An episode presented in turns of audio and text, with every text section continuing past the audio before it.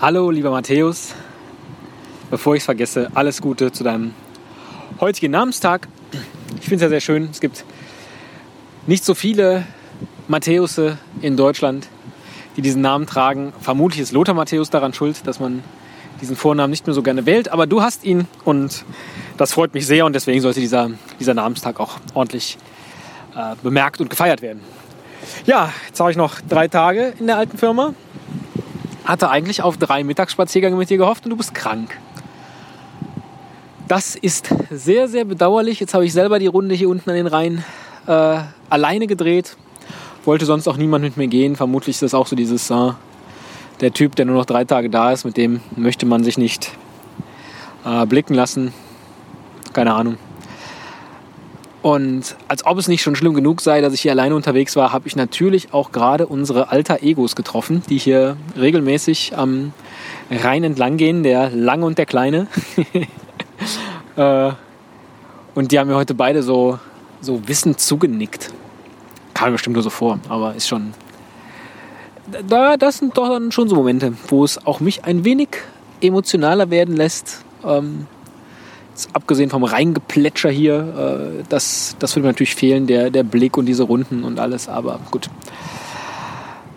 Darum soll es ja aktuell nicht gehen, sondern die Frage, der wir nachgehen, ist ja die, was ist Erfolg? Hast natürlich völlig recht, auch ich hätte es ungern, dass mein Vater zu mir sagt, Mensch, du bist mein größter Erfolg oder gar, du bist mein zweitgrößter Erfolg und meine Schwester ist der größte. Das möchte man natürlich nicht ähm, hören, von daher ist es natürlich Quatsch zu sagen, dass die Kinder der größte Erfolg sind. Ähm, die sind höchstens ja so ein ein Indiz für Erfolg? Nee, das stimmt auch nicht. Aber vielleicht helfen sie einem einfach ähm, wachsam, aufmerksam zu bleiben für alles das, was Erfolg macht. Und ich gebe dir recht, dass die, dass die Suche nach Erfolg vielleicht schon ausreichend ist. Zu definieren, ähm, was will ich, wer bin ich, wo will ich hin, warum bin ich wichtig, was soll das Ganze. Es reicht vermutlich. Und das kann natürlich, ich glaube, alles als Erfolg zu sehen, was man auch tatsächlich erreichen kann, ist jetzt ein sehr intellektueller Ansatz, also wie ein Haus äh, oder ein Auto oder Drogen. Du hast echt komische Sachen auf deiner Liste gehabt. Naja. Ähm, das kann alles nicht zählen, weil das, das erreichst du dann und, und dann stellt sich ja automatisch die Frage, und jetzt? Kann natürlich dann sein, mehr Drogen, mehr Autos, mehr Frauen, mehr Häuser, mehr, weiß ich nicht. Ähm, das ist ja blöd.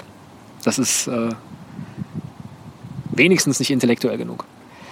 Also ist die Suche nach Erfolg vielleicht schon der, eigene, der eigentliche Erfolg, wenn man sich gar nicht mehr um andere Dinge kümmern muss, außer dass man auf der Suche nach dem ist, was das Leben bestimmt. Es muss auch gar nicht Erfolg sein. Das ist Erfolg. Die Frage ist jetzt nur, wie macht man das? Wie stellt man das an?